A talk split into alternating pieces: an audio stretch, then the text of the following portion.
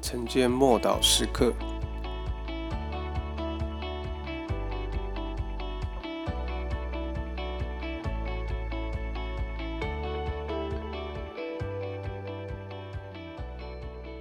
耶稣赶逐邪灵。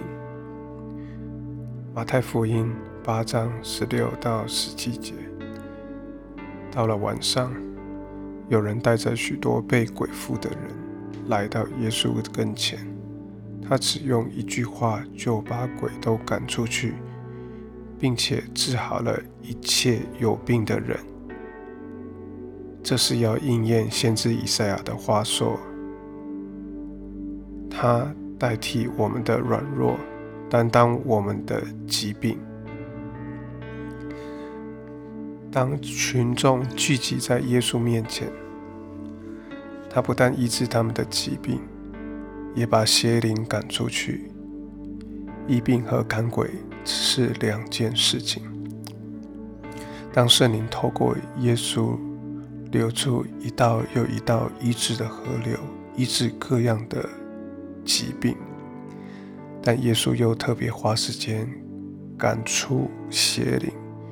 现在有些疾病的问题源头是源自于邪灵。耶稣了解其中的差异，邪灵常常在耶稣附近显出来，因为当神的荣耀与圣灵同在，随着耶稣到来。任何的邪灵都会被显露出来。耶稣当场命令邪灵出去，因为他拥有权柄。圣经记载，他的话一出，邪灵立刻被逐出去。这表示神的话语有能力释放人得以自由。耶稣也说，他是用神所指示去做这些事的。